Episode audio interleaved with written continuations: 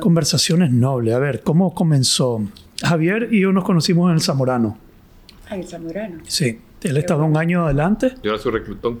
Ah, sí. Pero era más, más Pero era- redento. Pero era buena gente, Javier. Era buena gente. Eh, Yo conocí el Zamorano. ¿Así? Sí. ¿Cómo? ¿Por qué? Porque una vez a Carlos le dieron. ¿Como un reconocimiento? Sí. Mm. Lo hicieron Zamorano honoris causa.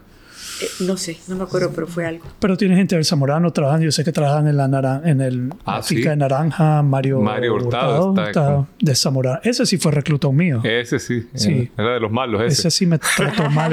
Era colega mío. Le decían Le Perré. Ah, sí. Sí, el perro. El perro. En francés. francés. Es que era medio. ¿cómo era? Había salido del. El- en el Zamorano te ponen tu nombre.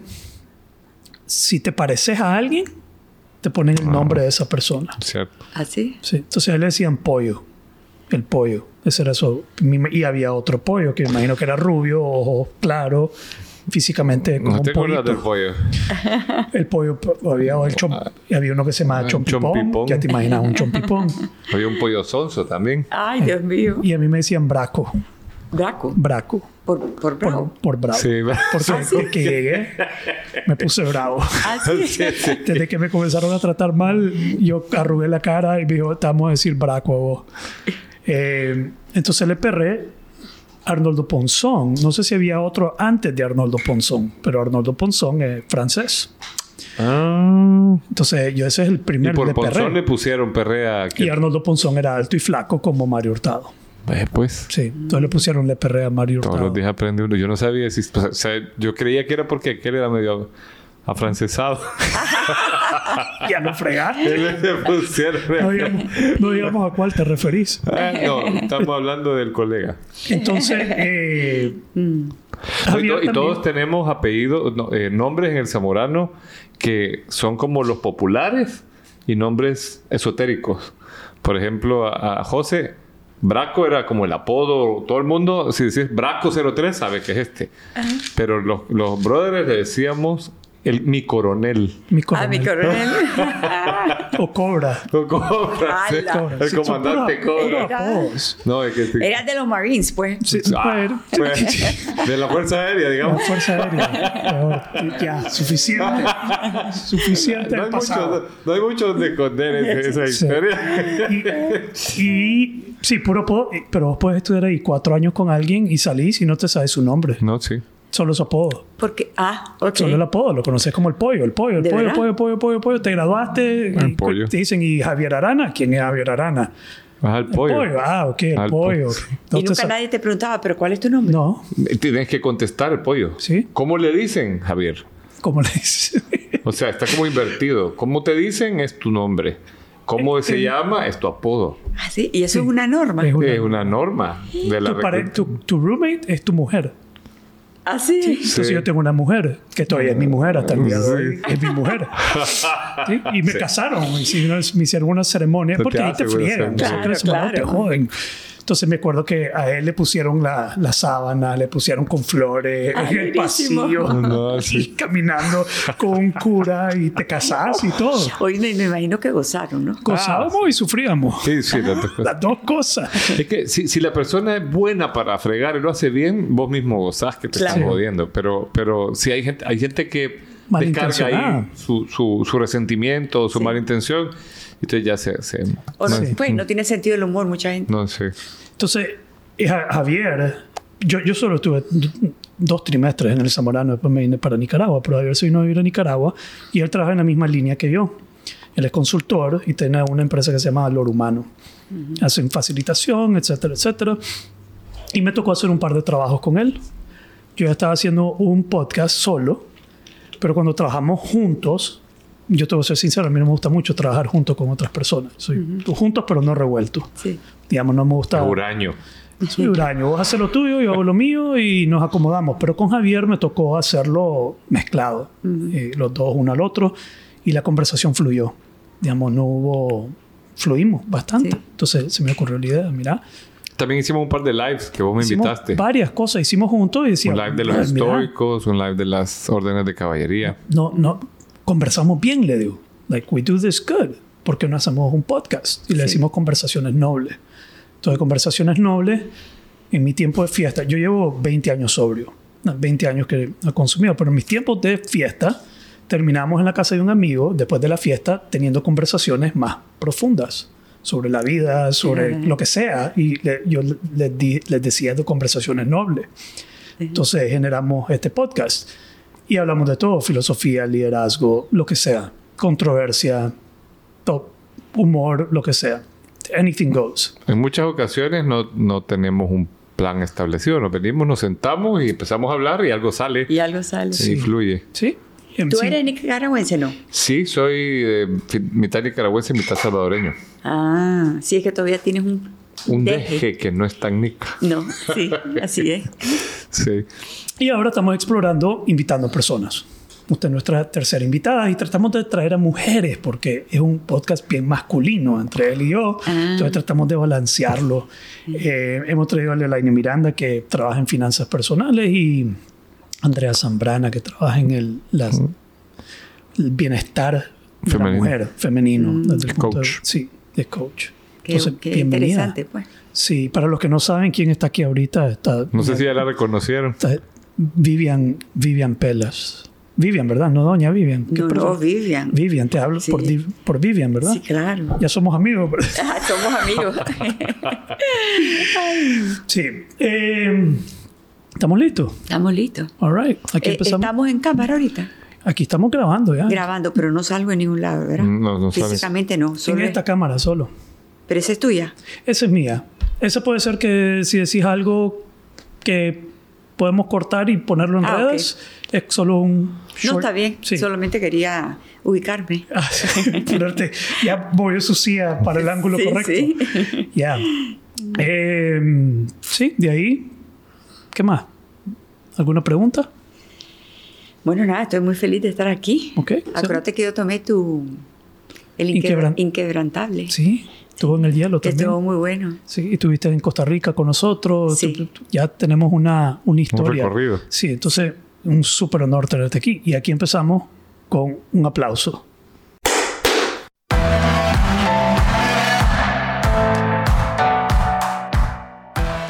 Muy bien. Yo me voy a aplaudir también. Aquí, Pues, él trata. eh, yo trato, pero me sale soplado. Yo veo que él se- Es que el experto es Él se queda quieto y yo, yo me quedé trabada. pues. No tiene derecho. Lo que pasa Sí. es que yo he intentado y me hace bullying. O ya, ya me, ya me acalambré. ya me ganó la Es que moral. tiene que sonar fuerte, pero él la- eh, famoso, la- el aplauso ya está pregrabado. Ya está solo lo hace como, es como una ceremonia. Action. Para, es el action. Sí, el action. Eh, y a, a mí me gustaría, primero, ¿cómo te presentas? ¿Cómo te, te presentas al público en vez de presentarte y qué, por dónde empezás? Vivi? Bueno, yo siempre pienso, eh, empiezo diciendo mi nombre y contando mi historia, pues. Ok. ¿Dónde empieza tu historia?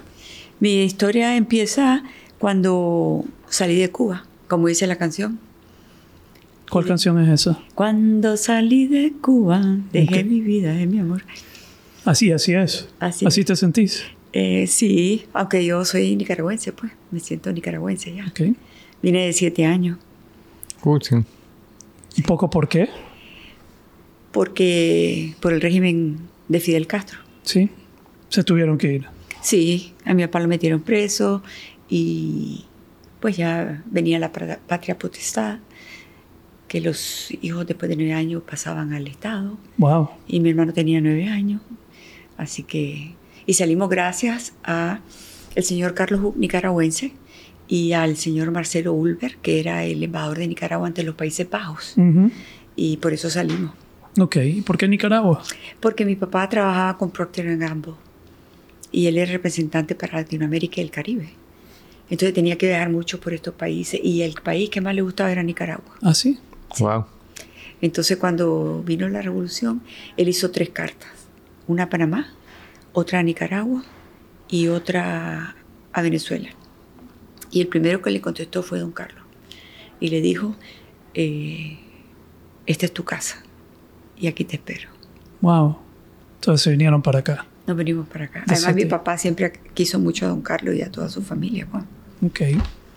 ¿Y después en tu historia qué sigue? Después de mi historia sigue eh, cómo me desenvolví los primeros años en Nicaragua, que no es fácil, ¿verdad? Un exilio. Ahorita es otra vida, ahorita es otra historia. Eh, quizás mucha gente no lo comprende, especialmente la juventud, porque ahora hay internet, hay WhatsApp, hay todo, las distancias se acortan. En otro Pero en ese- contexto. en, et- en ese tiempo las distancias se alargaban, la comunicación también. Entonces, eh, pues mi familia sufrió para adaptarse porque no es fácil dejar toda su familia atrás. Yo después de eso ya no tuve familia en el aspecto de no tenía primos aquí, no, tuve, no tenía tíos, no tenía nadie. ¿Con quién te juntabas? Me juntaba con personas que mi mamá y papá conocían aquí y con amigos y amigas del vecindario y, y todo eso. Yo estuve escuchando en, en- en un programa que grabó en Voz TV que decía que para poder hablar con alguien de Cuba cuando usted salió había que programar una llamada como con tres meses de anticipación Sí, y que luego la, pues, podía ser que estuviera o que no la estuviera y que había que hablar solo un minuto exactamente. Y te cortaban. y te cortaban. Que, Sí. que duro de haber sido ¿Ah, sí? Porque en Un el. Zamorano era un poco así, ahora que estábamos hablando, tenías que hacer cita y vos aparecía publicado tu nombre y sabías que tenías que hacerlo rápido porque habían pocos teléfonos, o sea, era, era bien parecido, me imagino. Lo bon- para, para el que está en Cuba, recibir la llamada de un minuto han de haber sido el minuto más lindo de, de, de- de los, de los tres meses. Sí. Cada vez que sonaba el teléfono en mi casa, mi mamá, mi papá, nos, yo, mi hermano, salíamos corriendo. Todos. Porque siempre pensábamos que eran mis abuelos. Nosotros éramos muy pegados a mis abuelos. Ya. Vivíamos con ellos. Entonces, porque no sabíamos en qué momento era la llamada de Cuba. Así que imagínate todo lo que se podía decir en un momento. Mi abuela decía que ella se venía en una lata de sardinas a, a estar con nosotros. Pues de la desesperación de no poder salir, ¿verdad? Ujú. Sí. Y hablamos, hablaba mi mamá un poquito, mi papá otro poquito, Alejandro, mi hermano otro poquito, y yo otro poquito y colgaban. Pues un minuto. Ya. Sí, Wow. Ha, ha de haber sido un gran asombro escuchar el teléfono sonar en la casa. sí, siempre era un de- asombro, Sí. porque uno no sabía, pues. ¿Y si no eran una decepción? Eh, bueno, no era, no no era- era, no era era la llamada, era otra- sí. era- no era la llamada. Pero cuando era la llamada, ¡ay, ay, ay! Todo el mundo pegaba grito llamando a todo el mundo. Qué lindo. Sí, Sí. qué lindo haber sido. Sí. Entonces se vienen a Nicaragua, comenzás a desenvolverte aquí. ¿Qué, qué sigue? Bueno, aquí me desenvolví. eh, mira, en, en Cuba yo hice kinder y primer grado. Ok. ¿verdad? Iba para segundo. Cuando vine aquí, vine a, met- a mitad de año. Y ningún colegio me aceptaba porque vivíamos en la carretera sur. ¿Y eso? No llegaban los buses hasta allá. Ok. Y entonces, enfrente de mi casa vivía el, el director del, del colegio americano, Mr. Y- Mr. Hammond. Sí. El, el moreno. No, era uno blanco. Ok. Pero había uno moreno que se sí, llamaba así. igualito. Sí, Yo vos estudiaste en el americano. Yo estudié en el americano. Ah, sí. Sí, sí. Yo estudié con Nicky también, Con Nicky. Con Nicky, mi tío. tu tío. Sí, con mi tío Nicolás. Y con Carlos. Y con Carlos. Sí. Sí. Que son de Sí, porque. Nicky ahora es también el... el Nicky, Nicky, mi primo. famoso, tu primo. Sí. Sí. El hijo de mi tío Nicky. Aquí trabaja la hija de mi tío Nicky. ¿Ah, sí? Sí, Sabrina. Qué casualidad. Ya. Sí. Pues entonces, eh, Mr. Hammond. Mr. Vivía enfrente. sí, y me logró matricular en el americano. Ok. O sea que era un colegio más liberal y todo. Ujú. Y me vuelven a poner en kinder. Yo iba para segundo grado y me vuelven a poner en kinder por el idioma. Wow. Al- Ah, Llego a kinder y yo tenía una letra muy bonita. Tengo, pues. Y modestia aparte. Y, y ya sabía sumar, restar. Ya iba a empezar a multiplicar. Eh, Y me meten en el americano y me decían, Where is the bird? Where is the bird? ¿Dónde está el pájaro? Ajá. Y yo tenía que decir, el pájaro está en el árbol. Ujú. Imagínate cómo me atrasé. Pero adelanté en el inglés. Siempre es algo bueno, ¿no? ¿Ahora te adelantaste después o siempre llevaste esos dos años atrás? No, llevé kinder y primero. Cuando estaba en primero se dieron cuenta que estaba muy avanzada Ok. y me venían a coger para irme a cuarto grado. Pero yo, el cambio de país a uno lo vuelve bien inseguro cuando Sí. es chiquito. Y cuando me vinieron a traer de cuarto grado, ¡eh! sin cuarto grado había unos mamulones enormes.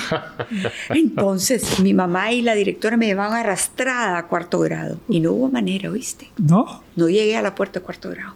Y seguí en primer grado. ¿Hasta De- el final?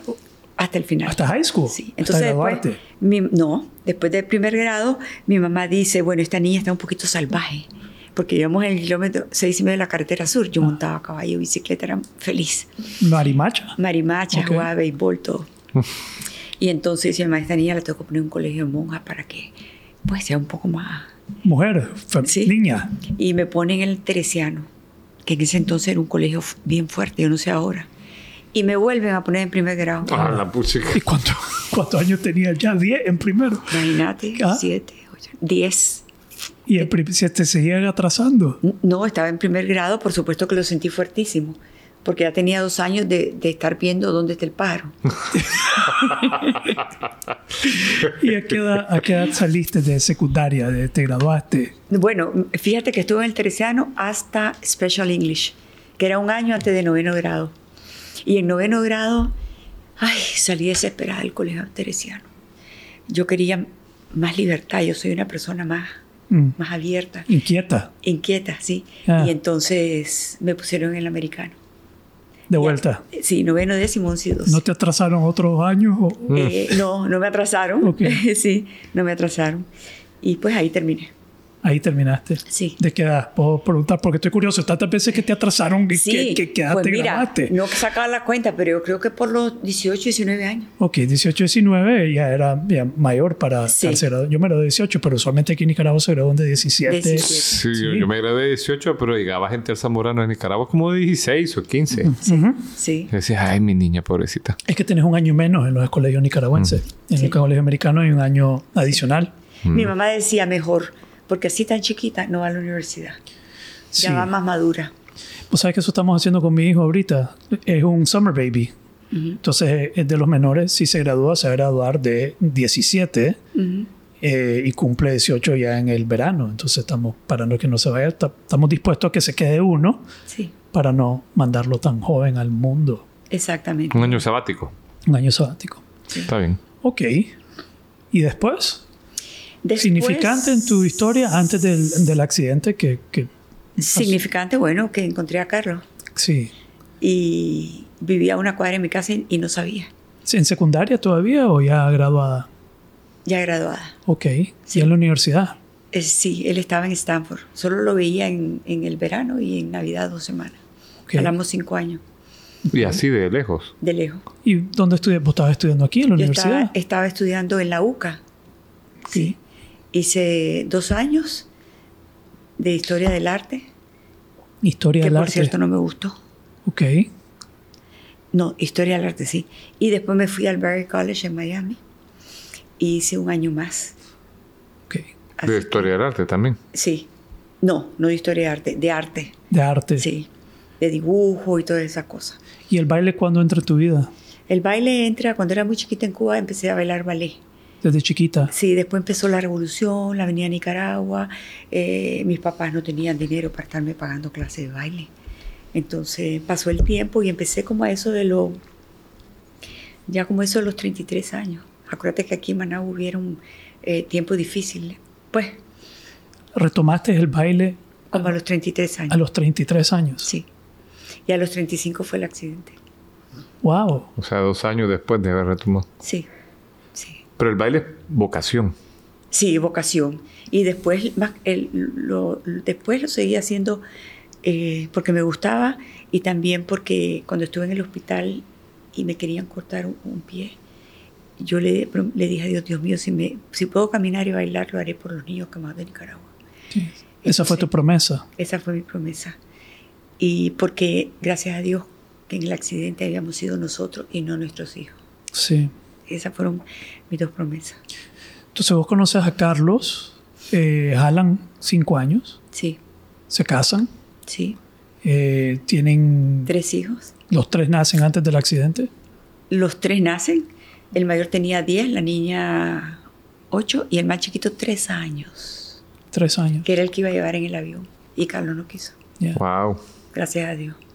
¿Nos puedes contar esa historia? No sé si quieres preguntar algo vos. No, después podemos volver a lo del arte, porque me llama la atención que estudió arte, pero después la, la danza es como la... O sea, la- como que a través de la mente el arte no entra, pero a través de, de la emoción sí, Del De cuerpo, emoción. del Sí. cuerpo. del Sí. movimiento. Y después del accidente, fíjate qué interesante, la danza era una manera de expresar muchas cosas que yo había sufrido y sentido. Mm, Sí. claro. Y, y a mí me impresiona que fue hasta los 33 años. Esto fue dos, dos años, tres años antes del accidente. Sí. Y a- antes de eso no estabas bailando, No, no. ¿no?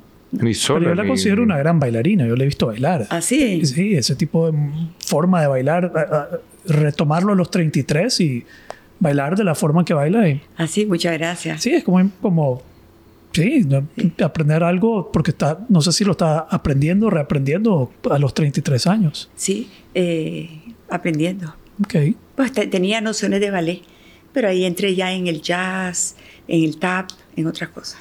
ya. ¿Y a dónde comenzaste a bailar aquí a ese, en ese año? No, fue en los Estados Unidos. ¿Estaban viviendo allá o aquí? Estábamos viviendo allá por tre- tres años. Ok, Sí. Y después seguí aquí, en Nicaragua, en una escuela de danza que se llamaba Jazz Plus. Ujú. Y De como empecé a hacer los espectáculos, porque cuando se podía caminar y bailar, iba a bailar por los niños camados de Nicaragua, ahí fue cuando empecé a hacer los espectáculos todos los años claro. en el Teatro Rubén Darío. Ujú. Y entonces dije, yo me, yo me dije a mí misma, Vivian, para vos poder seguir con esta obra de Aproquén, tienes que tener un estudio de danza donde tú garantices ese espectáculo todos los años. Ya. Y entonces ya han bailado como tres generaciones. Sí, Pues la mayoría de los que bailan saben que a través de la danza se puede ayudar y que bailando también se ayuda. Qué bonito. ¿Y va a haber otro? Sí, en los últimos tres años no ha habido, Sí. porque, pero sí lo hubo los otros veintipico de años. El otro año sí lo va a haber. Ok, qué lindo. Sí. ¿Ya El tienen- último que hicimos fue Aladino, una Sí. obra de teatro. Sí, voy a preguntar, ¿ya tienen tema o lo tienen guardado todavía? El... Eh, no, no tenemos tema, estamos entre, entre varios. Ok, excelente. Sí, sí. Entonces, contanos del accidente.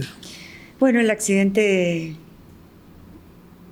Carlos y yo vivíamos en Miami por esos tres años y Carlos venía todos los meses, ¿verdad? Nuestra casa aquí estaba puesta, todo seguía.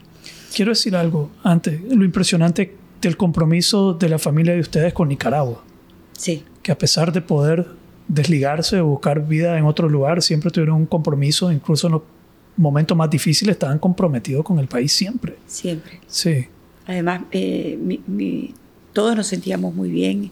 El nicaragüense nos acogió mucho. Y, y ahí, la prueba está que mi papá des- escogió Nicaragua. ya, Así que, qué bonito. Y él venía antes por Procter Gamble. Venía a Nicaragua a trabajar y todo eso. Tiene su magia el país. Yo, yo he trabajado con empresas que antes de ser emprendedor fui así, representante de empresas y los ejecutivos me decían, decirle al jefe que me manden para que vayamos a Nicaragua, quiero ir a Nicaragua. Sí. Se atrae. Y ahora que tengo consultores que vienen de fuera, me dicen, Chelito, invítame, quiero ir a Nicaragua. Tiene O su sea que encanto. Tiene su encanto. Tiene su. Tiene encanto. sí. Tiene su encanto. Sí. Entonces él viajaba de Estados Unidos para acá, hacía Todos muchos los viajes. meses, sí. Ok. Yo venía cada dos meses más o menos. Mi casa en Managua siempre estaba puesta, todo. Y en uno de esos viajes, eh, yo quise bailar con la embajada de España que tenía un evento para ayudar a niños de escasos recursos. Y vine a bailar bamboleo. Pero era un viaje, Carlos tenía un viaje a Venezuela muy importante. Y yo le dije a Carlos, vamos a Nicaragua que quiero bailar, ya había practicado, etcétera, etcétera. Y Carlos me dijo, Vivian, tengo un viaje a Venezuela, no puedo, no puedo. Pero yo nunca he insistido en un viaje tanto en mi vida. Y entonces... El sí, viaje era Carlos, de Miami a Managua. a Managua. Y yo sí, Carlos, ¿te acuerdas que en ese tiempo no había líneas que viajaran mucho a Nicaragua? Entonces viajabas en Sasa, que iba, venía, después se iba a Honduras, Escala, y después Miami. Iba entonces- repartiendo la gente por... Repartiendo. Sí, Entonces yo le decía a Carlos, Carlos, vamos, acompáñame, vamos, vamos. Entonces él hizo, canceló Ciudad de Venezuela y se vino conmigo. Fuimos ese Fue una invitación del destino, entonces. Para, para, para él, pues, porque usted era la que tenía la, la- Exactamente. el compromiso. de Si él no hubiera venido, usted venía de todas maneras. Eh, no, si él hubiera venido, yo no venía. Ok, En ese entonces, quizás por mi, por mi juventud, eh, no tenía esas decisiones que uno toma ahora. claro. Entonces quería que él te acompañara, Sí, pero implicaba que él cancelara un viaje a Venezuela. sí. Y lo canceló. Era de Wow. pesca, No, era un viaje muy importante. de negocio, De, pues lo que sea. de lo que sea. Sí, Sí. ok. Y bueno, entonces ¿Por dónde iba? Lo convenciste. Lo y- convencí. Y decidieron que Y iban a viajar. Exactamente. Y yo insistí de que viniéramos con Eduardo, mi hijo más pequeño. Ok. Tenía tres años. Yo le dije, Carlos, los demás están en el colegio, yo no lo quiero dejar. Y Carlos, no, viven un viaje de tres días, llevemos al, no llevemos a, a- a Eduardo. Y mira, cosas de la vida. Hice cosas que nunca he hecho en mi vida, porque nunca había hecho. Llamé a una amiga en Costa Rica para preguntarle que si iba en- estaba en Nicaragua y si traía a su hijo, porque yo quería traer a Eduardo. Después llamé a mi suegra, Insistente. que nunca lo- lo- lo- le había consultado eso. Ajá. Y me dijo, Vivian, eh, solo venís tres días, pero bueno. Después llamé a mi mamá y me dijo mi mamá, Vivian, no vale la pena, son tres días. A los niños chiquitos no hay que estarlos moviendo tanto. Y el día que íbamos a viajar, yo preparo la valija de Eduardo. Y cuando entra Carlos a la casa para buscarme, la valija está hecha. Y le digo, Carlos, mira, solo de cerrarla. Y me dice Carlos, no va Eduardo. Y no vino Eduardo, gracias a Dios. Wow. Porque si no, hoy aquí sentada Sí, sería diferente. sería otra historia. Ya. Pero tantas insistencias y tantos obstáculos que se encontró y hasta que al fin no, no va. Sí, Ya. sí, Entonces solo don Carlos y usted. solo Carlos y yo. Fíjate que yo solo de pensar eso de Eduardo, siento un, un hor- un- como un horror en mi, en mi corazón, Ya. porque estuve al borde de traerlo. ya. Pero gracias a Dios, Todo estaba destinado. sí, Y en algún momento lo han hablado con don Carlos, así como, puchica, sí, sí. algo, hubo una especie de intuición de él o algo, una, porque pues se aceptó cambiar el, el viaje, eh, el, el cariño o la insistencia de la mamá bien hubiera dicho, ay, pues que vaya, pues sí. Sí. Ya. Simplemente no, no, no quiso porque dijo que no valía la pena por tres días. Ok. Así que Solo ustedes dos. Carlos en mi vida muchas veces ha sido una luz ¿En que me, ha salva- que me ha salvado de ciertas cosas. Mm. Interesante. No solo a mí, sino a mi papá. Y, y pues sí. Y después venimos a Nicaragua. Llegan a Nicaragua, ¿verdad? Llegamos a Nicaragua. La, el evento era en Loboyac. Entonces empezamos. Empecé a bailar. Bailé bamboleo. Pero ese día era como que no era yo. Vivian ¿Por qué? no era yo. Era un ser extraño. No te sentías vos. No. Y salí a bailar. Y cuando salí a bailar, bailé. Pero no era yo. Era otra persona. ¿En qué sentido? ¿No lo disfrutaste? ¿No lo sentiste? No lo sentí, no lo disfruté. Y sentía algo raro en mí. Y yo bailé como a las nueve y media de la noche y entré al camerino y me dijeron, Vivian, qué lindo bailaste. Y yo les dije, como que no hubiera bailado. No lo sentiste Wow. que, ahí, que fue Y me sentí como, como... ¿Vos, vos, vos has oído esta palabra? Abochornada. Abochornada. Sí, Es como- abochornada. Como avergonzado. Sí, como apenada, como... Como que fallaste. Me sentí mal. Ok. Y entonces salí del camerino como a las 11 de la noche. ¿Por, Y Carlos estaba disgustado. ¿por qué hasta las Porque 11 de no me noche? sentía bien. No me sentía bien, me sentía incómoda. No era yo. ¿Apenada? No tanto apenada, era que no era yo. Ok. Algo raro me pasó. Ajá. Y entonces cuando salí, Carlos estaba disgustado. Me dice, qué barbaridad. No fui a Venezuela, vine a acompañarte y me has dejado solo toda la noche. Wow. Tenés razón, le dije yo. Y después fue el, el vuelo. ¿Ese mismo día del baile? No, No. el día siguiente. No, al día siguiente. O dos días después, sí, al día siguiente.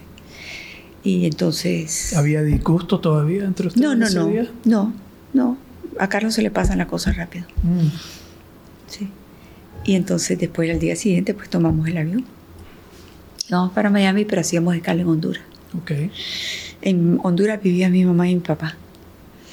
Y mi mamá, qué casualidad, fue al aeropuerto y me llevaba unas chapas de regalo. Y ellas fueron solamente para vernos cruzar de un avión al otro. Y a ellos nunca le dijeron nada. Y mi mamá dice que no sabe cómo se le cayeron los aretes y se rompieron. A la pucha. Antes de saber del accidente. Antes de saber del accidente. Wow. Sí. Mucho, muchas diosidencias, muchas sí, cosas. muchas suceden, cosas. Muchas cosas. Sí. Sí. Yeah. Y, y, por ejemplo en Miami me pasaron cosas como por ejemplo iba al salón de belleza y perdí la llave del carro. Y cosas así que me pasaban. Ujú. Con decirte que mi papá, esto no lo he contado nunca, en, su, en la cómoda del cuarto había una foto mía y él usaba un crucifijo. Y él dice que todas las noches él ponía el crucifijo en mi cuadro. Como que presentía algo para que me cuidaran, ¿no? Yeah. Sí. Interesante. ¿Te cuento todo o una Sí, parte? Porque todo. el libro se lo van a saber ya. Pues yo lo he leído y, pero, y que he escuchado tu historia, pero no, yo mm, seguí contando. contando. Bueno, voy a dar unos saltos para que quede intriga. O como querás, Vivian, como querás. Para pero- que genere dopamina. ¿Ah? ¿Para, ¿Para qué? qué? Sí, pero yo estoy seguro que lo que contés, va- la gente va a ir a querer leerlo. Y querer, Sí. Porque hay mucho todavía en el libro que nos has contado Sí. de tu historia, del, del el terremoto, historia, el preámbulo, Sí. a todo. Y eso podemos dejarlo para que vayan a leer el libro, Sí. que aunque hables lo que hables aquí, 100% recomendado ir a leer el libro. Sí, sí yo, y yo siempre digo, eh, no por vanidad, pero eh, a mí me parece que ese libro hay que leerlo dos veces, Sí, porque es un libro que detrás de, de la lectura tiene mucho, mucho, Yeah. Mucho, mucho, que ofrecer. mucho, mucha mucho, sí, que analizar, y Yeah. etcétera. Yeah. Sí. Entonces, en el avión, Entonces ese día antes de tomar el avión dice Carlos, qué lindo día para volar. wow. El avión venía de, de Costa Rica.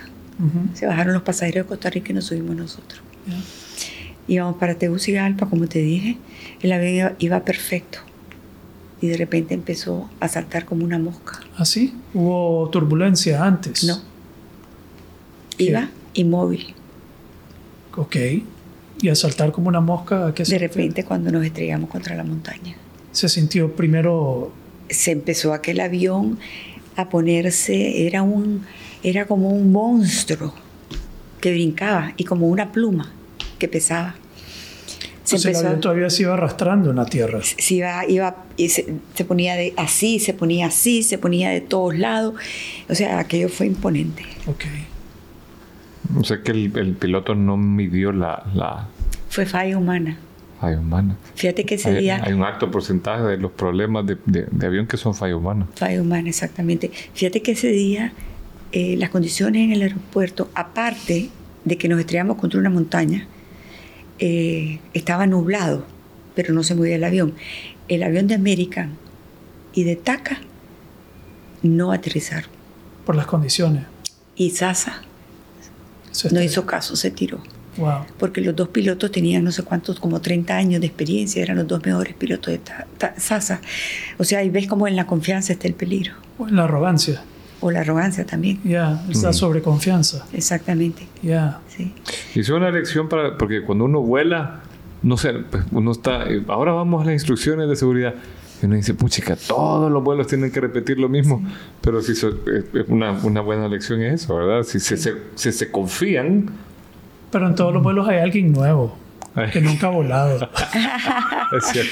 Yo, vos ya te tiraste el cuento, pero ya que es la Pues- primera vez y ahí están. ¡Wow! qué- Sí. Sí. No. Pero te voy a decir una cosa, yo cuando me monto en avión, yo chequeo la salida, Vos estás vigilante. yo estoy vigilante, Sí. sí. Entonces, el avión choca. Choca, se estrella, empieza a explotar, estaba lleno de gasolina, acuérdate que Claro. habíamos salido hace como 28 minutos de Nicaragua. Sí, está, Ah, está sí. lleno. Sí, yo digo que ese accidente, si no hubiera explotado, eh, hubieran habido sobrevivientes, Más sobrevivientes. Creo yo. Ok. porque el fuego quemó a mucha gente que se quedó sentada quemada. Claro. Me ha sido dantesco estar ahí. Sí. Dantesco. Dantesco. El olor, lo que se escucha. lo- A la hora de ustedes detenerse, ¿vos todavía no tenés fuego a tu alrededor o sí? A la hora de tenerme A la hora de detenerse el avión, el avión ya se detiene. No, no se detiene, el avión se estrella. No, yo sé, se, se estrella, se barata, Se estrella. pero al final queda. Y, y en qué condición está usted en ese momento? Primero que lo que me pasa por mi, por mi mente es qué triste que nos vamos a morir. Estás consciente todo el tiempo, nunca perdiste conciencia. Sentí la muerte. Yo dije hasta aquí.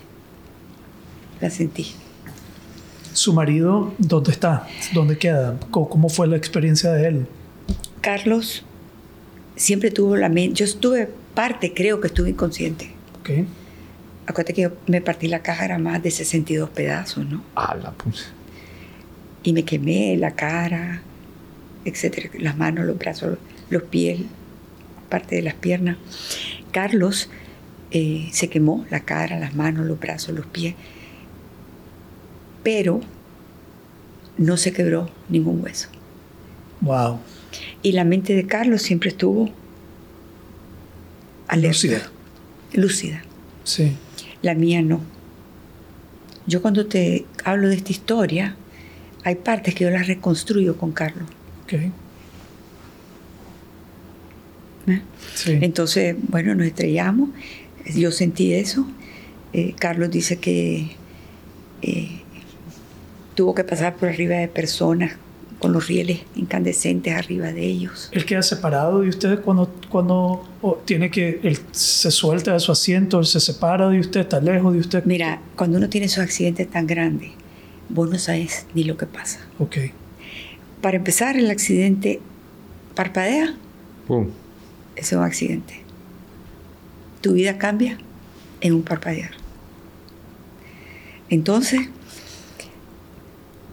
fíjate esto, en la ventana iba un señor,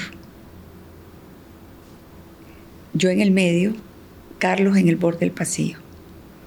Ese señor y su esposa son los últimos que entran al avión. Y cuando entran, le digo a Carlos, Carlos, venite a, la yo me muevo a la ventana y venite al medio para que él se siente con su señora separado por el pasillo. Y me dice Carlos, no, no, no, no, a mí no me gusta el medio. Dale al Señor la ventana y vos te venís al medio. El Señor desapareció. Yo al ladito de él. Carlos, el pasillo y la esposa desapareció. Desapareció totalmente. Sí. O sea, estuve, Sí. estuvimos pues en muchos aspectos. Pero tantas piezas que se movieron para que todo esto, para que esta historia fuera lo que esta historia es. Sí.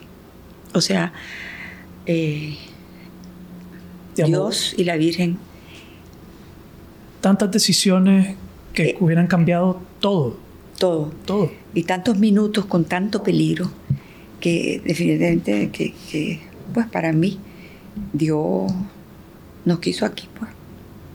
Pero, y nos quiso con mis hijos y pero también quiso que, eso, que esa historia sucediera. también quiso que esa historia sucediera así. Sí. Y Carlos vio un- una ventanita, un hoyo, y él se tiró por ese hoyo. Pero cuando salió afuera, dice que, todo esto es en segundo, ¿verdad? Sí, sí, claro. Dice que él se acordó de mí y entró a buscarme. Pero él dijo, o sale ella o salgo yo, pero tenemos que salir alguien, porque no podemos dejar a los niños solos. Pensó él, dice que en- así. Ya. Y cuando él entra, él me empieza a gritar, Vivian, Vivian, Vivian. Pero yo creo que estoy inconsciente o media muerta, no sé, porque en el último Vivian, yo logro como los, como los árboles, cojo vida, pero me costó vivir, ¿oíste? Ya. Me costó volver a vivir. Hice una fuerza y empecé a agarrar vida, vida como de pulgada, pulgada, pulgada, pulgada, pulgada, pulgada, hasta que logré abrir los ojos. Y lo vi a él agarrándose la cabeza, quemándose, con llamas en la cabeza, en los brazos. Habla. ¿Sí? Entonces él dice que, que me- que yo me caí en el fuselaje. Y él se tiró sobre mí Y no sé cómo, porque Carlos perdió Sí. otro dedo. Iba, estaba quemado de las dos manos. No sé cómo se tiró arriba mío, quitó el cinturón de seguridad y dice que me dijo, para ti seguime. Yo no le oí. Y él salió, dice, precisamente por los niños. Pero de repente yo vi a mis pies una ventana de luz, sumamente transparente. Y ahí te lo cuento como lo viví. Me cerraron los ojos y me fui por un túnel negro. Y salí como que me habían empujado del avión. Y reboté afuera. Cuando reboté, eran las siete y pico, Tegucigalpa frío. Me miré los pies y me vi pedazos de pie. Las manos, las uñas me colgaban hasta aquí. La piel me colgaba hasta aquí. Ay, Sí, increíble. Siete de la, de la noche, Siete y media de la mañana. de la mañana. Hacía un frío en Ok, la montaña. ok. sí, y bien, pues, es más Sí. alto. Y sin piel. ¿Qué mes fue este? Octubre 21. Octubre. Sí. Y entonces cuando estábamos ahí, vi un arcoíris. No sé si fue verdad, o si fue una ilusión, o si fue Dios que me lo puso como una esperanza. Una especie de promesa. Sí, me acordé de mis hijos y empecé a correr. Después me enteré que era un campo de maíz. Imagínate cómo caminé Carlos y yo sin piel en los pies. Y en un campo de maíz, que es- el maíz tiene una... Las hojas son...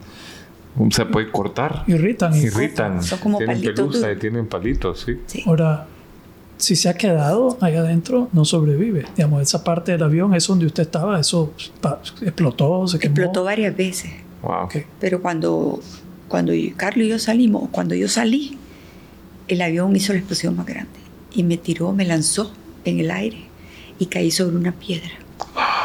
Todavía. Sí. Y dice, dice Carlos que yo corría y él me levantaba. Yo corría y me levantaba.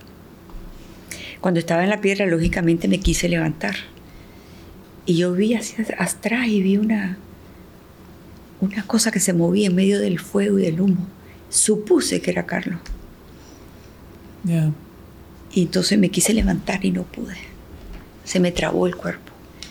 Y de esas cosas que uno hace instintivamente, me empujé aquí y me levanté.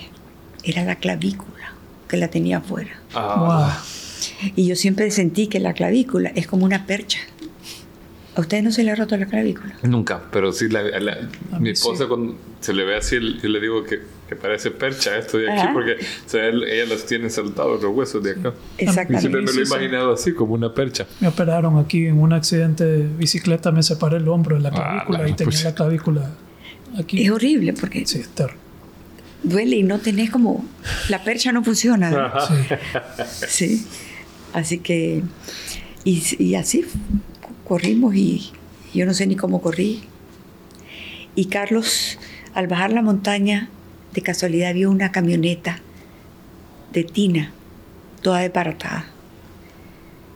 Y se acercó un hombre horrorizado y Carlos casi sin poder hablar por todo el, todo el humo negro que habíamos tragado y todo. Y las todo, quemaduras y Las quemaduras y todo. Le dijo que si nos puede llevar a un hospital.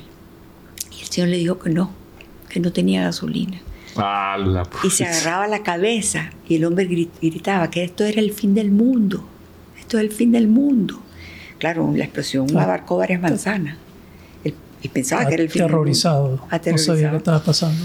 Y entonces Carlos le dijo, yo le doy para las, le compro la camioneta. Entonces Carlos y yo nos montamos adelante. Yo no sé ni cómo me monté adelante. Sí. Y atrás iba el copiloto y el piloto que se salvaron. Porque cuando Se el avión salvaron. se salvaron, porque cuando el avión eh, se acerca mucho a tierra, hay un, una máquina, un, ¿cómo se dice? Un aparato que te dice pull up, pull up. Te avisa que está cerca de la tierra y que levantes el avión porque si no te vas a estrellar. Ya. Pero parece que esta gente había parrandeado el día anterior. La, la. Y no pull up, No puedo. no pull up. Nos estrellamos. Ya. Y Entonces, sobreviven los dos. Sobrevivieron Piloto y los dos. Sí, y ahí iban creo que dos aeromosas que sobrevivieron. y creo que dos personas más. Kurt Schaefer, que ahorita es de... No sé si Kurt iba ahí, sí, Kurt Schaefer, que ahorita es de donante nuestro y es del Global Advisory de APROCEN en los Estados Unidos, Qué lindo. en Washington. Ahora, una, una pregunta. ¿Ustedes, los sobrevivientes, mantienen una relación? ¿Se sienten como, como que comparten esta experiencia? ¿Hay una conexión entre ustedes? Mira, en el- un sobreviviente de Honduras eh, ya falleció. Él vino a Nicaragua porque habíamos hecho la unidad de quemado y él quería poner una clínica de rehabilitación en Tegucigalpa. Entonces él vino a que nosotros le dijéramos cómo y le ayudamos a hacer esa clínica. No, no económicamente, sino le entrenamos al personal. Consultoría, con... Y él hizo su clínica que todavía existe enfrente del hospital escuela. Qué bonito. Sí. Y después Kurt Schaefer, él después del accidente quedó traumado. Traumado. Y eh, no quería salir, no, no quería nada. Entonces, la esposa es psicóloga. Y un día a mí me entrevistó don Francisco en Sábado Gigante ¿Sí? y la esposa prende la televisión. Creo que vivían en Atlanta, no sé dónde. Y entonces yo salía hablando, contando mi historia. Y la esposa le dijo, Kurt, mira, una sobreviviente del avión, óyela. Cuando él me oye, él dice que a él le cambia la vida. Wow. Y él decide y salir adelante. Wow. Y él sale adelante. Pero esa es otra diosidencia, ¿eh? porque ahora vos puedes buscar en Google y eso y ves el video. Pero encender la tele en el momento en que está Don Francisco haciendo la entrevista y que lo vean en, en Atlanta, Sí. era, su, era el mensaje para él, como una especie de reconexión. Exactamente, cosas de la vida. Y entonces él, él sale de la depresión, que era una depresión muy fuerte. Yeah. Que también hace un énfasis en la importancia de compartir las historias, de las historias de, como dice la Jen Gottlieb, your mess is your message. Sí, Tu, tu desastre es tu mensaje eh, Sí. hacia adelante, tu trauma, lo que te haya pasado, tu historia, eso ayuda a los demás. sí, Qué bonito. sí. Entonces estamos hablando de esa conexión entre la comunidad, entre los sobrevivientes. eh, Después ninguno más, ok. ninguno más. ¿Cómo, ¿Cómo impacta tu relación con Carlos? ¿Cómo ves a Carlos? ¿Lo ves como un héroe? ¿Lo ves co- cómo, ¿Cómo impacta esto un matrimonio? Bueno, lo que, que- que él te salvó. Él te, Sí. Si, si no Bueno. fuera por él, no. Primero que todo, eh, eh, está Dios. Sin Él no estaríamos aquí. Y la Virgen. Después de... Quiero él- hacer una pregunta, perdona que le interrumpa, pero escuchándola, eh, yo conecté mucho con algo que usted decía de la Virgen de Guadalupe. Ah, sí. En- en- ¿Hay algo de ella en, este, en, en- en alguna conexión con ella en todo este viaje? Hay una conexión que aparece después del accidente. Lo que a mí me aparece en el accidente es la divina misericordia, esa luz transparente en la que yo me voy en el túnel. Ujú. Que esa luz, después del accidente, yo la veo en la imagen del Dios de la misericordia. Mm. Wow. Esa luz transparente que él Ajá. tiene a los pies cristalina, yo nunca más la he vuelto a ver. Por supuesto que hay imágenes que las pintan mal, le quitan la gracia, Yeah. pero la, la- la- digamos, la, la- la postal original tiene esa- ese cristalino. La Virgen del Lupe aparece después. Entonces está hablando de su relación con Carlos, Con que primero Dios. Primero.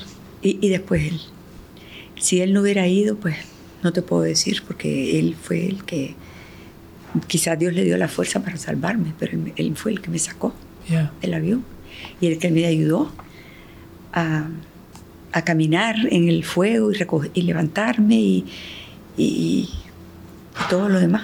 Sí, debe haber una mayor profundidad a la relación de matrimonio entre ustedes dos. Sí, y sobre todo que Carlos siempre, como él estaba más consciente que yo, mis, mis- mis pa- mis papás me contaban que él siempre estaba pendiente de mí. Siempre. Carlos. Sí. estaba con sus dolores, con todo lo que, que, no podía, y él siempre estaba preguntando por mí, porque estábamos separados. Nosotros no nos vimos hasta casi dos meses después. Wow. ¿En serio? Estuvimos en distintos hospitales. Sí. ¿Y eso por qué? Por, porque eh, hay hospitales más especialistas en mujeres y otros en hombres, o, o es. No, primero nos llevaron al hospital Mercy. Bueno, primero en Honduras. Sí. Al hospital Escuela, que hay un amigo de nosotros, nicaragüense, Mundo del Carmen, que es como hijo de mi papá. Eh, él inmediatamente llegó al, al hospital y nos agarró a Carlos y a mí y nos cerró todas las heridas, ¿no? Pues la situación era grave porque yo iba muy mal Claro. y además había desayunado. Entonces la anestesia Mm. No te podían poner. no me la podían poner. Y Carlos también tuvo otra complicación. Pero nos, nos Estos son los primeros momentos. los primeros momentos. Ahí nos cierran a mí todas las heridas de la cara y todas las heridas. Y a Carlos lo, lo estabilizan. Después de ahí, Carlos le dice a mi papá, don Pepe, aquí nos morimos. Pido un avión ambulancia En Honduras. en Honduras. Y mi papá pide el avión ambulancia, pero mira qué casualidad. En ese momento fue el terremoto de Los Ángeles. A la puchica. y todos los aviones de ambulancia estaban ocupados. Entonces tuvieron que, tuvimos que esperar dos días a que llegara el En avión Honduras. en Honduras. Sí. Ahí es cuando a Carlos le quieren cortar eh, un brazo. Ya. Sí. Y Carlos, horrorizado, Claro. quiere que lo toquen. Claro. Entonces, en el libro explicas mucho más sobre tu recuperación, sobre los doctores, eh, el, el doctor que vino y que casi que experimentó en, en la reconstrucción. Así es, ¿no? Y Está dentro de un libro de medicina, eh, tu caso. Sí. Bueno, eh, me de- bueno, después del Mercy, yo me tuve que ir al Victoria, que ya no existe, porque el doctor que me operó la cara eh, tenía todo su equipo ahí. Y Carlos pasó del Mercy al Cedars. Entonces eran como diferentes especialistas que los tenían que ver en diferentes A él lo lugares. estaba viendo un especialista y a mí otro. Sí, ¿sí? Después a mí me pasan del Victoria al Cedars del Líbano, pero él está aparte claro. y yo aparte. Pues, pues estábamos muy mal. Sí. ¿En qué momento es la promesa? ¿En qué momento hace usted su promesa? ¿En toda esa recuperación fue en Honduras? ¿Fue al inicio? ¿Fue más adelante en su recuperación? Imagínate, fue en la pista de la- del, de la- del aeropuerto de, de Tegucigalpa, en la camilla antes que me subieran al avión. Al avión de ambulancia. Sí, ¿y sabes cómo me enteré? ¿Cómo? Por mi papá. Mi papá veía, yo con la cara desbaratada, no- nadie me conocía, que yo balbuceaba. Y él se acercó a mi oído. Y yo decía, voy a hacer una unidad de quemado para los niños. Voy a hacer una unidad de quemado para los niños. Lo decía inconsciente, yo no me acuerdo de eso. Sí. Me trae lágrimas a los ojos eso. En ese momento. Sí. Y, y porque cuando uno se quema, una pequeña parte que no ha tenido la experiencia, el dolor es feo. Yo me lo imagino saliendo de ahí, el, el, el dolor ha de haber sido atroz en todo el cuerpo. Horroroso. Horroroso. Y más cuando te... Pero en ese momento vos estás pensando en lo que vas a hacer después. No, en ese momento no. no. Pues en la promesa, en, que- en, en- en hacer... Bueno, cuando estaba hospitalizada, siempre dije constantemente, voy a hacer una unidad para niños quemados. Voy a hacer una unidad. Y el- el- ya cuando pude recibir visitas, a todo el mundo que me llegaba a ver, le decía, voy a hacer una unidad para niños quemados. Voy a hacer una unidad para niños quemados. Y yo lo repetí, lo repetí, imagínate. O sea, Sí.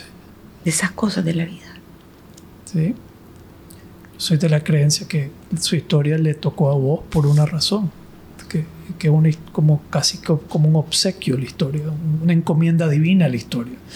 Sí. Como que te toca a vos y todo lo que se posicionó, y no solo, no, digamos, todo, que, que la, la familia de, de la que vienen, que es don Carlos Pela, que es usted, que sobreviven, todo el, el, el, el- el apalancaje que tienen, el potencial que tienen, todo lo, como you can't plan that. You, no, no puede, you can't make it up, como dicen en inglés. Y también otra cosa, eh, uno piensa que eso no le va a pasar a uno. Yeah. Pues sí. Es, es bien. O sea, uno no quiere que le pase un accidente pequeño hasta un, un accidente de ese tamaño. Y te voy a decir una cosa, antes de eso, yo nunca había pensado en quemado. O sea, por la mente no se me había pasado lo que era un niño quemado, ni una persona quemada. Sí. O sea, era un mundo que para mí no existía. Pero se volvió su propósito.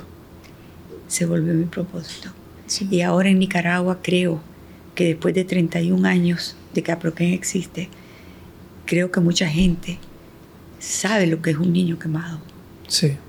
o una persona quemada. Está más, consci- está más consciente. sí. 31 años tiene Aproquén, 31 años tiene la Asociación de Pro Niños Quemados. niños quemados de Nicaragua. Ok. Mi oficina primera era mi carro. El carro. ¿Sí? Sí, era mi carro. Así que yo me parqueaba en las calles. Por ejemplo, iba a ver a alguien o algo. Y yo le decía a mi mamá y papá, voy a tener un, un letrero. Y le iba a poner arriba oficina. Porque andaba por todo Managua. Humilde. Humble beginnings. Sí, empecé Yeah. así. Ya. Lograste formar la asociación. ¿Cuál es el impacto que ha tenido la asociación hasta ahora? Bueno, eh, nosotros hemos dado más de 650 mil servicios de salud. Wow. Cuando tú dices servicio de salud, es esto. Si tú vas al doctor, ¿ya? Y te atiende, tú tienes que pagar. ¿Ya? Sí, no es que claro. pagas una vez y ya te va a atender por seis meses. Entonces esos son servicios de salud. Y llevamos más de 39.400 cirugías totalmente gratis para los niños. Y más de 350.000 servicios de rehabilitación. Ahí llevamos menos porque la rehabilitación la empezamos como unos 4 o 5 años después. Porque estas, estos guantes mayas que yo uso son importantísimos en la rehabilitación, pero son carísimos. Sí. Y una operación para un quemado, excelente. Si vos no le pones esto, el 80% de la operación la perdés. Wow. Es algo que, algo que solo los que pasan por eso sí, pueden valorar.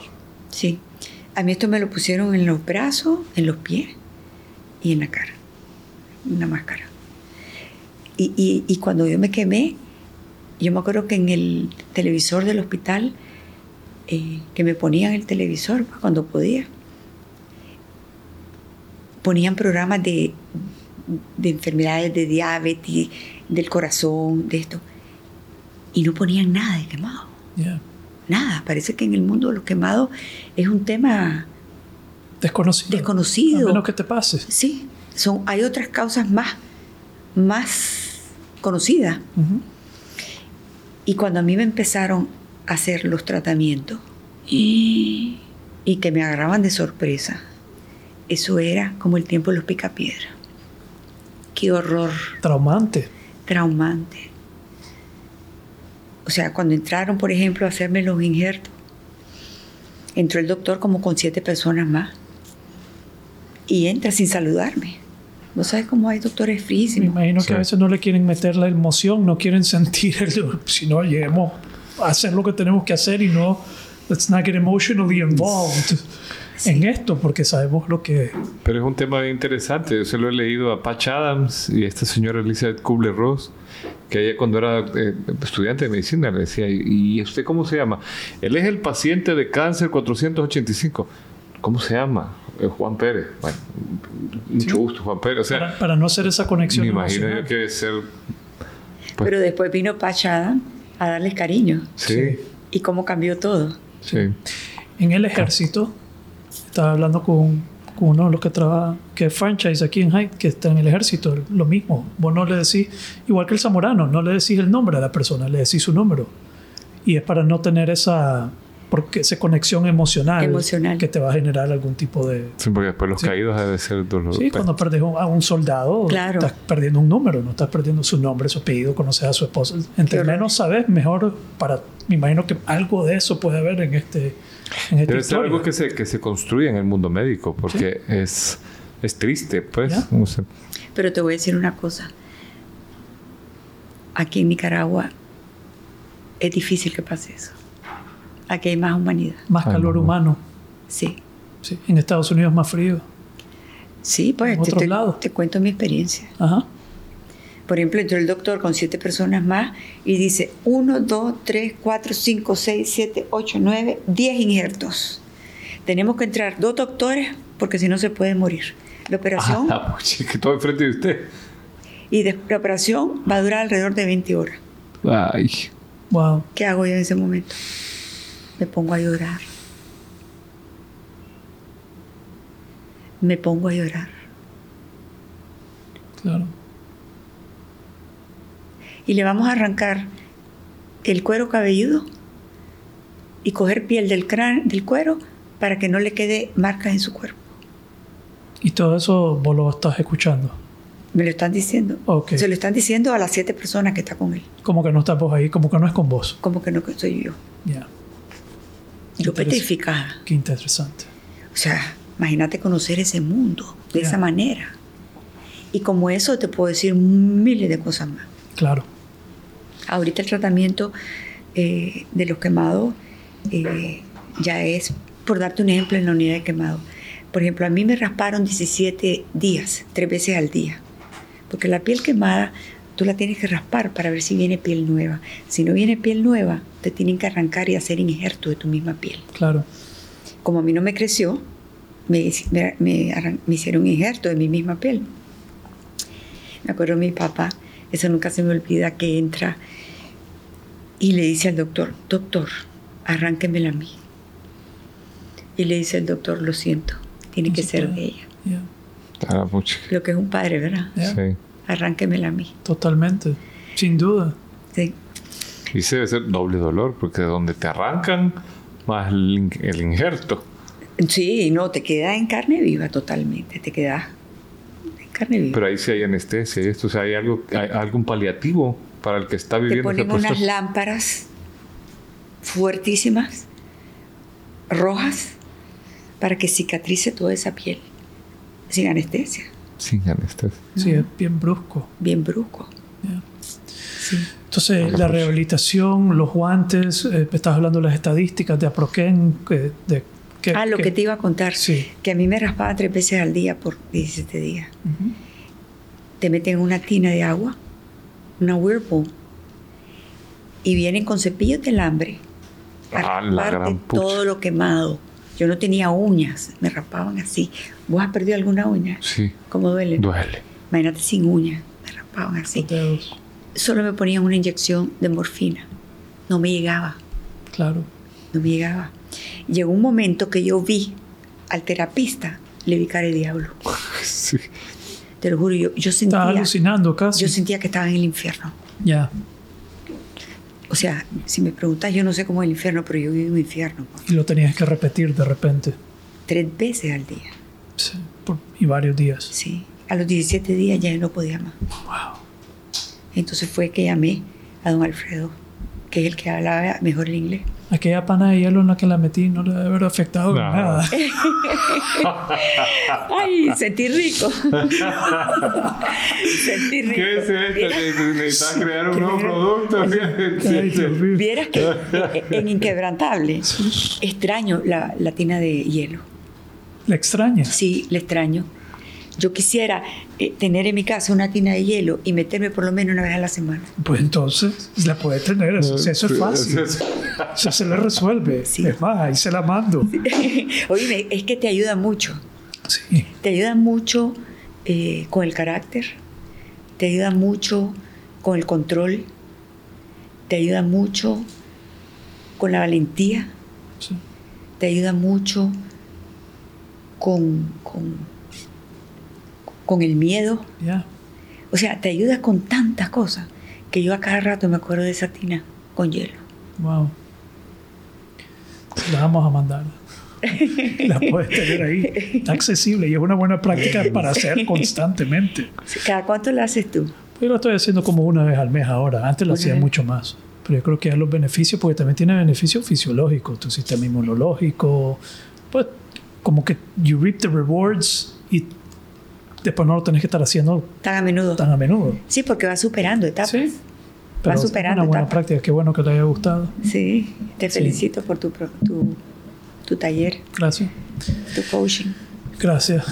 Eh, entonces, ¿pero quién eh, está hablando las tres veces al día? No sé si iba a decir que aquí lo están haciendo de una forma diferente, aunque le tocaba tres veces al día. Sí, entonces, eh, lógicamente, cuando nosotros hacemos a eh, yo no quiero que los niños se lo hagan en carne viva. Pues. Entonces, nosotros, nuestros doctores, le ponen un, una, calmante, un, sedante, de esos que los, pone que no, y se les raspa en quirófano con el calmante. ¿Y eso lo habían practicado en algún otro lugar antes? Eso... Mm, yo no sé, pero aquí se practicó por la experiencia mía.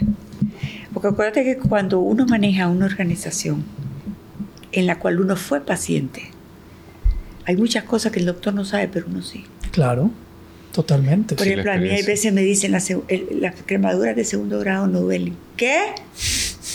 ¿Lo va a decir a mí? Sí. Te has vuelto una profesional en esto, una experta en esto. Bueno, es la experta en la parte de paciente. Claro. En la parte médica, lógicamente, nuestros doctores son... De lo mejor. De lo mejor. Claro. Han sido entrenados por la universidad, por la universidad de eh, Stanford, por, por, por Duke, por el Jackson, por... Uy, ¿cuánta? Ya ni me acuerdo. Usted le está trayendo un tratamiento en un país que lo necesita de alto nivel. Sí. a personas que no tendrían acceso a esto, no pagan por esto y le está dando casi lo mejor que hay. Sí, porque una de mis promesas fue que iba a ser una unidad de quemado donde los niños fueran atendidos como atendieron a Carlos y a mí. Con dignidad. Con dignidad. Ya. Y hasta mejor, porque esto que cuenta diciendo... Sí. una mejoría. Con, con, calor humano. y con calor humano. Con amor. Sí, todo el equipo, gracias a Dios, de, de la unidad de quemado es incondicional. Y, lleva 31 años haciendo esto. 31 años. Con nuestro director médico, el doctor Mario Pérez, que es una persona comprometida. Eh, él respira por los niños quemados. Que sí ahora. Que sí ahora. Que sí ahora. Yo sé que tenés el libro, yo sé que estás hablando, yo sé que te estás conectando, sé que estás haciendo como que estás empezando apenas ah, después de 31 gallos, como que... Sí. Fíjate, yo digo que, que yo vivo y de repente como que Dios me dice, ahora es esto. Ya. Entonces, ahora estoy con el libro. Mover un libro no es fácil. Y, y, toda mi vida ha sido que, que no sé, aprendo, me caigo, me caigo, aprendo, me caigo, me aprendo, pero Dios me ayuda y, y me, me, he rodeado de personas de muy, de muy buen corazón. También ha habido otras que me han dado vuelta. Claro. Porque así es la vida. Claro. Y entonces ahora estoy con el libro. Necesitamos vender el libro porque todas las ganancias netas del libro van para una unidad de quemados del país donde ese libro se, se, se venda. Ah, sí. Si se vende en El Salvador, va para El va Salvador. Va para la unidad de El Salvador. Si se vende en Guatemala, para la unidad de Guatemala. Ah, eso es importantísimo saberlo. ¿Sabes por qué? porque eh, teníamos que recoger más fondos. Con las adversidades del mundo, uno tiene que ir adelante. Y yo dije, aquí la bola se pica y se extiende. Aquí es vender el libro y darle la, eh, ayuda a niños en el mundo. Mm, me encanta. Nicaragua solo fue el comienzo. Solo fue el comienzo, sí. Y también eh, viene también para Nicaragua, lógicamente. Claro. Sí. Pero estás extendiendo la misión afuera de Nicaragua. Sí. Y entonces, eh, eh, además del libro, te puedo decir qué es lo próximo que tengo en mente, que está lejos porque también tengo que aprender. Es que quiero hacer una serie en Netflix. Wow. Así que De- hasta ahora todo lo que me he imaginado se ha cumplido. No, se va a cumplir.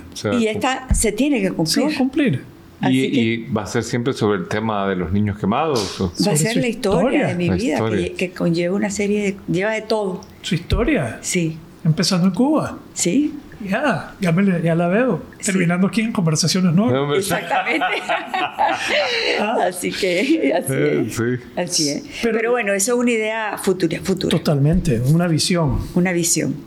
A mí me sorprende lo, lo aprendiz que es, lo, lo, como usted dice, aprendiendo. Digamos, nunca me lo hubiera imaginado con ese nervio de, de, de- de i- ir en el stage en- en- y hablar y todavía hay ese, esa novedad de, de estar descubriendo, pues, de todavía estarse retando y desarrollándose y creciendo. Después Sí. de todo lo que ha hecho, todavía estás en el filo de, de, de- de tu de tu desarrollo. Sí, por ejemplo, ahora, eh, hace unos años que estábamos con el Global Advisory, había un, un señor eh, que vivía en los Estados Unidos y dice, bueno, Vivian lo que tiene que hacer ahora es hablar en público para recaudar fondos. Wow. Y le digo yo, Dios mío, este señor está loco.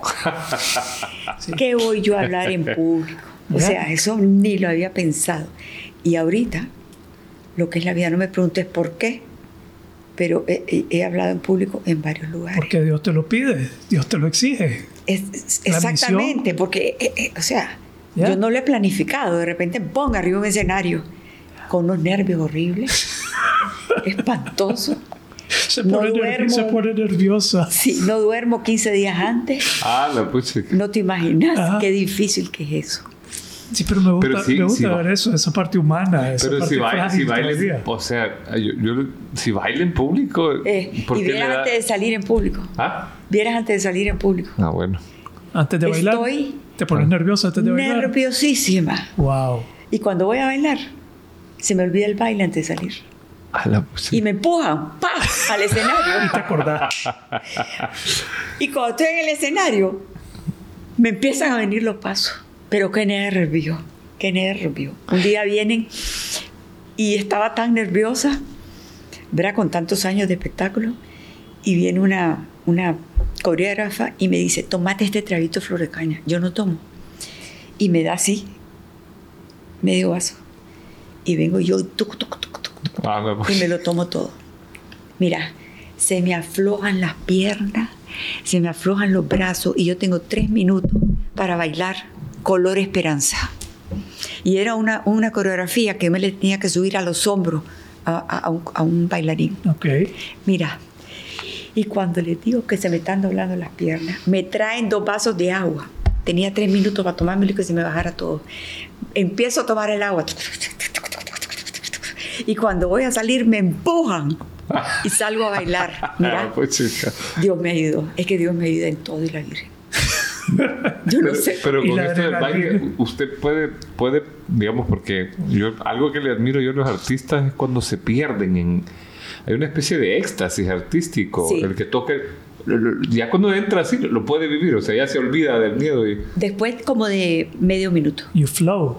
Después de medio minuto. Se llama flow. El Flow. Estado, flow. Ah, bueno. El estado de flow como el estado eh, donde te perdés, el tiempo se desvanece, los pensamientos se limpian y usualmente los deportistas, los artistas, incluso los matemáticos, lo- los ajedrecistas, todos aquellos que encuentran una práctica entran en flow. Pero y si- si toma ¿Será eso lo que vive? Porque yo a veces ves a un guitarrista, ves a Carlos Santana, lo ves con. lo- O sea, It's a state of flow. Flow. Lo, lo que hacen paracaidismo, you try to hack it.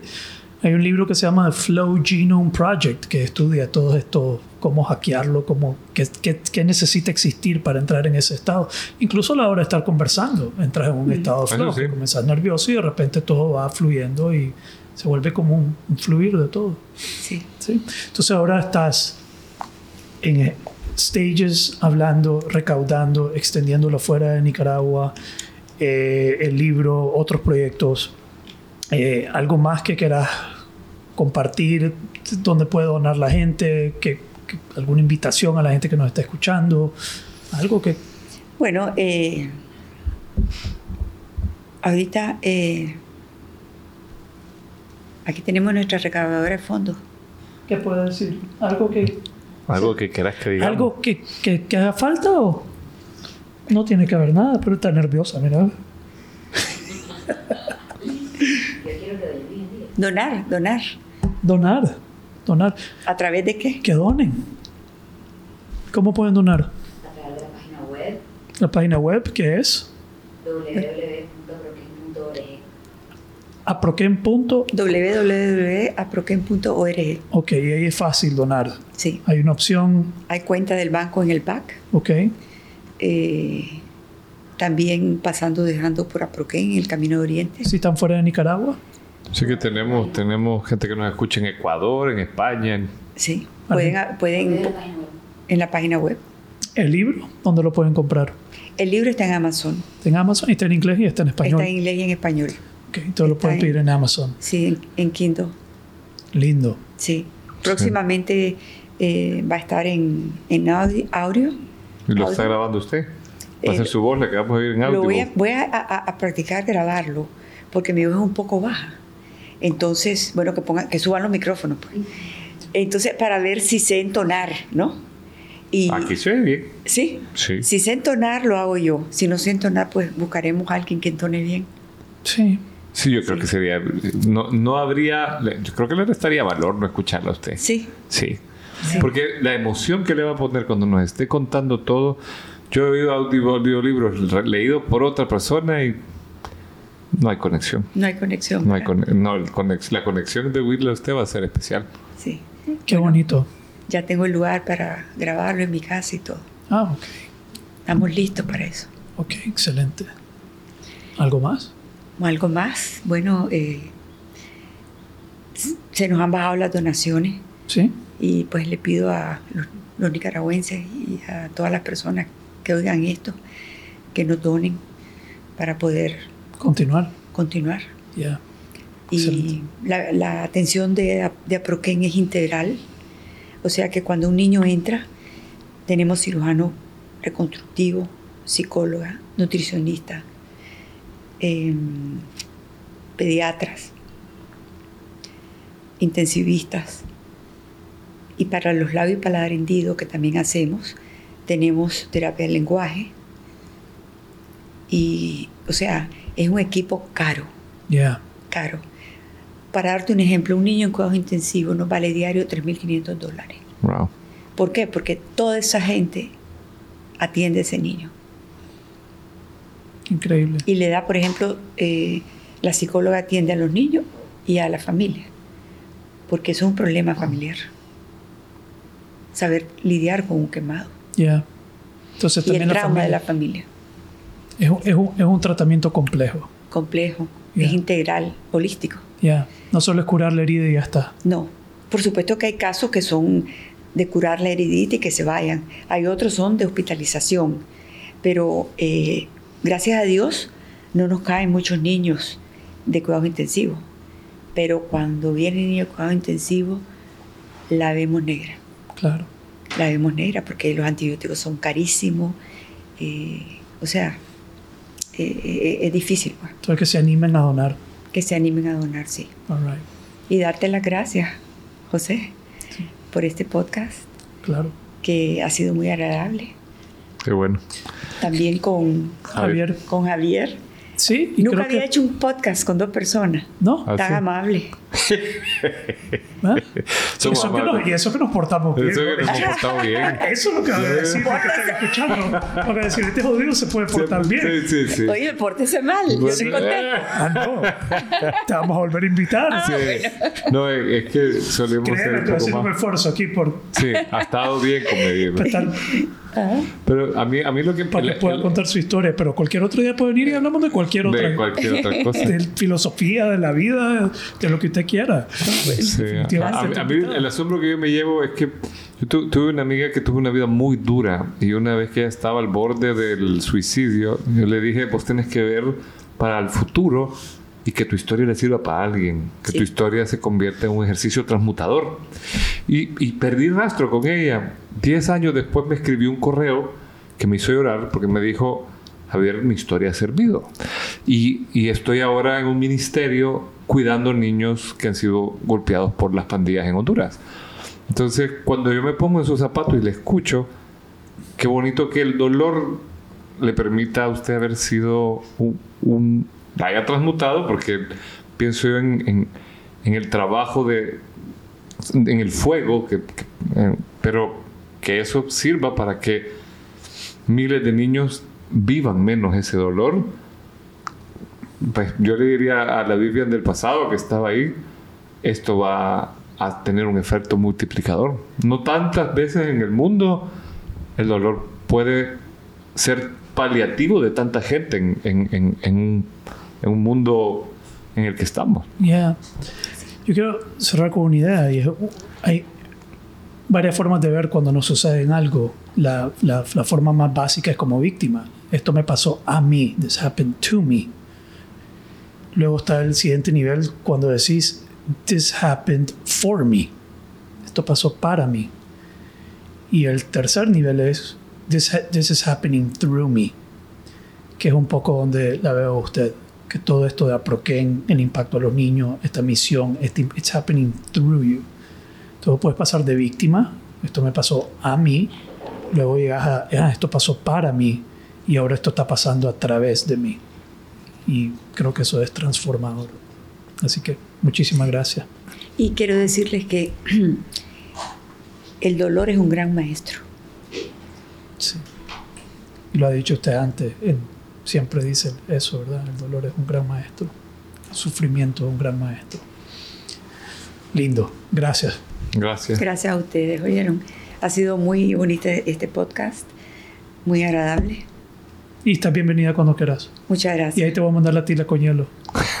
Una tina con instrucciones para que se meta en hielo. Ok. Vamos a hacer. Listo. Muchas gracias.